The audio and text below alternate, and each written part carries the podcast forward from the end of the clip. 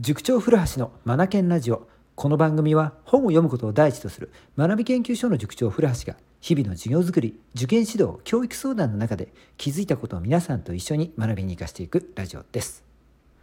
さて今回はですねお隣愛知県の公立中高一貫校のお話をしたいと思います。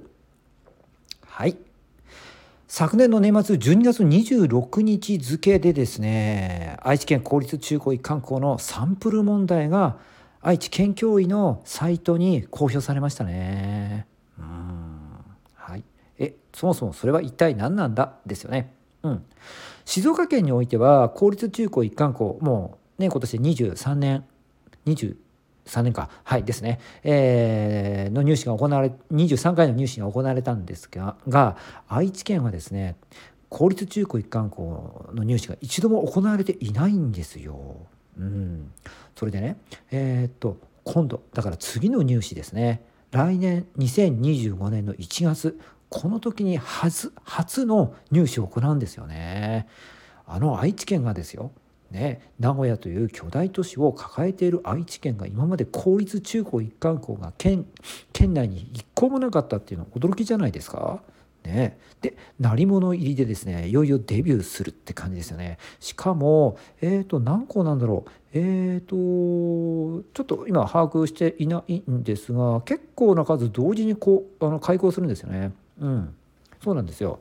はい。えー、第1波2波じゃないんですが1回目2回目って言ってそれぞれ開校していく学校がねこう続いていくんですが全部で十何校か用意されてるみたいですよね。うん。えそれってどうなの？ですよね。静岡って3校しかないですからね。うん。はい。でえー、っと3校の数変わってません。うん。はい。でこの愛知県静岡とね比べながら話を進めていきたいと思う思うんですよ。このラジオを聴いてくださってる方がほとんど静岡の方だと思いますから、うん。えーと、静岡と比べていくとですねまあまあ初めて入試が行われるっていうこと。でサンプル問題が公表されたっていうこと。静岡はサンプル問題なんて公表されたことないですからね。大体ねあの公立入試高校入試ね。公立の高校入試の人口が多い地域の他府県はですねえ、県教委が事前にあの問題をね変える時とか始める時っていうのはねサンプル問題を公表したりするんですよね。人口多い時はまあ多いところはそりゃそうだよなと思いますよね。うん。それで愛知県の話です。試験内容ですね。試験内容も静岡と大きく違います。静岡っていうのはうんと1月の上旬に行うでしょ。ここはね一緒なんですよ。多分ね来年静岡毎日も同じ日日日ですねこれね。はい。で、えー、っと静岡は、えー、っと2日間あって土曜日が適正検査そして作文なんですよね。でほぼ午前中に終わるって感じですよね。うん、まあ帰り際に面接カードって言って志願理由書かなければなりませんがこれ書いて終わりなんですよね。で午後は午後でまた集まってもらって作作文じゃない面接試験があるんですよね。だから土日2日間で一気に行ってしまうというものなんですよね。うんで、えー、と一方愛知の方はですね一次選抜二次選抜と選抜がね2回用意されてるんですよね。で一次選抜が、うんえー、っと1月の上旬これおそらく静岡と一緒でしょうね。うん、でここは適正検査のみなんですよ。作文なさそうですよこれ。うん、書いてないもんな。うん、適正検査45分の試験を2次元分って書いてありますね。うん、で出題される問題は複数の教科を組み合わせた内容融合問題って呼ばれるやつですよね。静岡も出ますもんね。これみんなできないんですよ。うん。なんでかっていうと資料の読み取り要はね読解がねよあの求められるからなんですよね。うん。はい。読解ね弱い子うんうん、多いんですよね。だから読解力を鍛えていかなければこの入試で点数取ることができないかな。だからもっとぶっちゃけたことを言ってしまうと一次選抜は読解力がないと通らんぞという問題ですね。サンプル問題見ましたがもう文字がなんと多いことが静岡より多いですね。うん静岡より多い。はいこれ完全読解力ですよ。うん。えー、国語も算数も理科も社会もサンプル問題が一つずつ出てましたが 読解読解読解文字数の多さに驚きます。はい。それから英語は出題されないそうですね。これも静岡と違いますよね。そして決定的に違うのはここ。全問選択式なんですよ。ね。あのサンプル問題で出た国語なんか、えー、選択肢が7つあって7つの中から選ぶんですよ。1つ。7つって多いですよね。ね。静岡にはないですね。静岡は記述が割と多いんですが、うん、これがないということですねはいまあ、おそらくスピーディーに採点を進めたいっていうことじゃないですかね。うん、どういうことかっていうと二次選抜が1週間後に行われるからですね。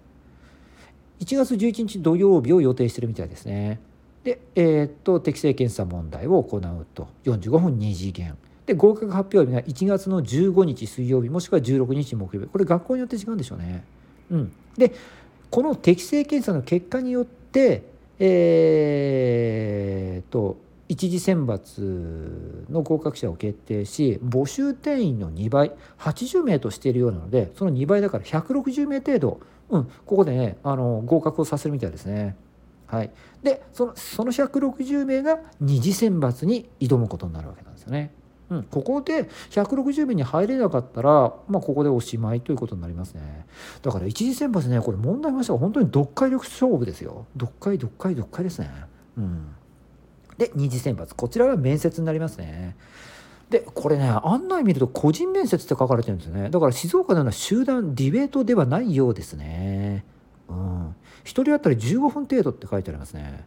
でもう少し詳しく見てると志願理由書の内容を踏まえてリフレクション振り返り型のディベートディベートじゃない面接を行うとそれからチェンジメーカーの育成出てきましたねチェンジメーカー、うん、今回公立中高一貫校をねうんと立ち上げるにあたってチェンジメーカーの育成ということを愛知県教委はあの声高らかにあの叫んでるんですよね。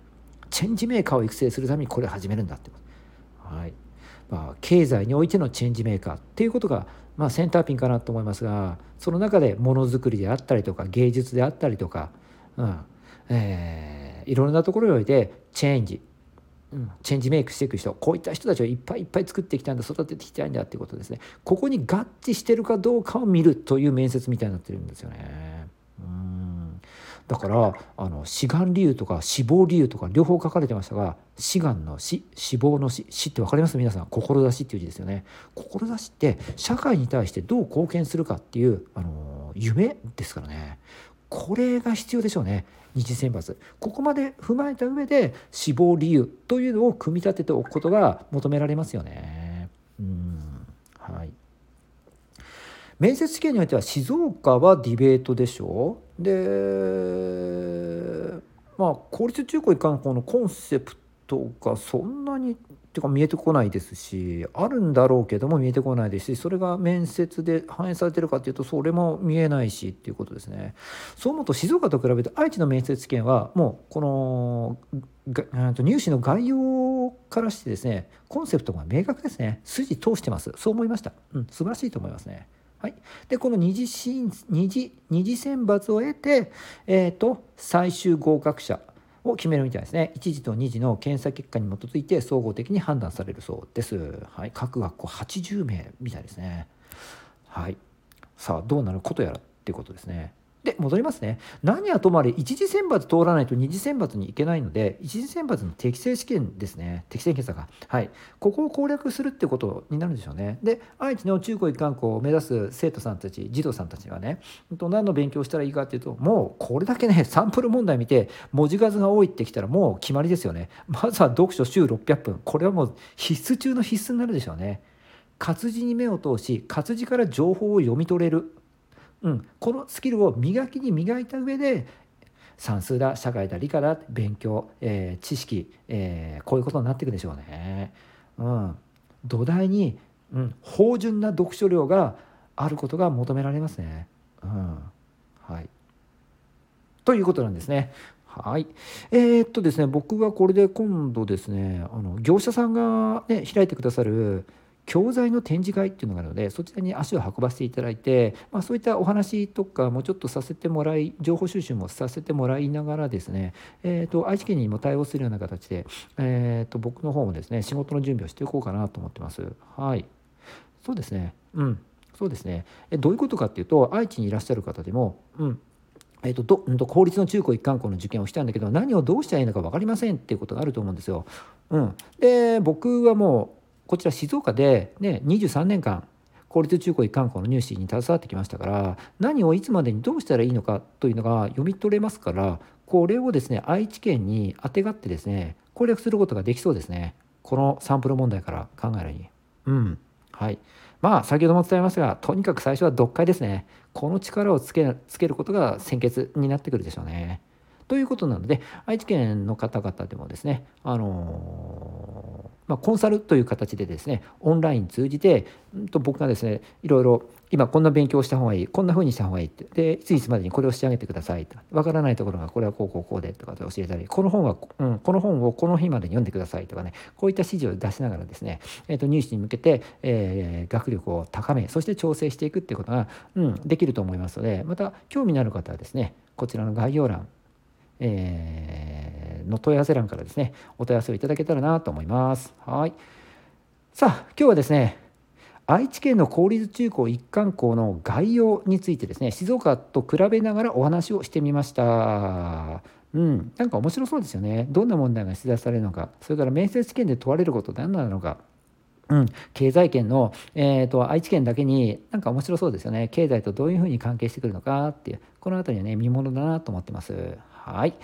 ということで、最後も、今日も最後までお聴きくださり、本当にありがとうございました。 Read more, learn more, change the globe、素敵な一冊を。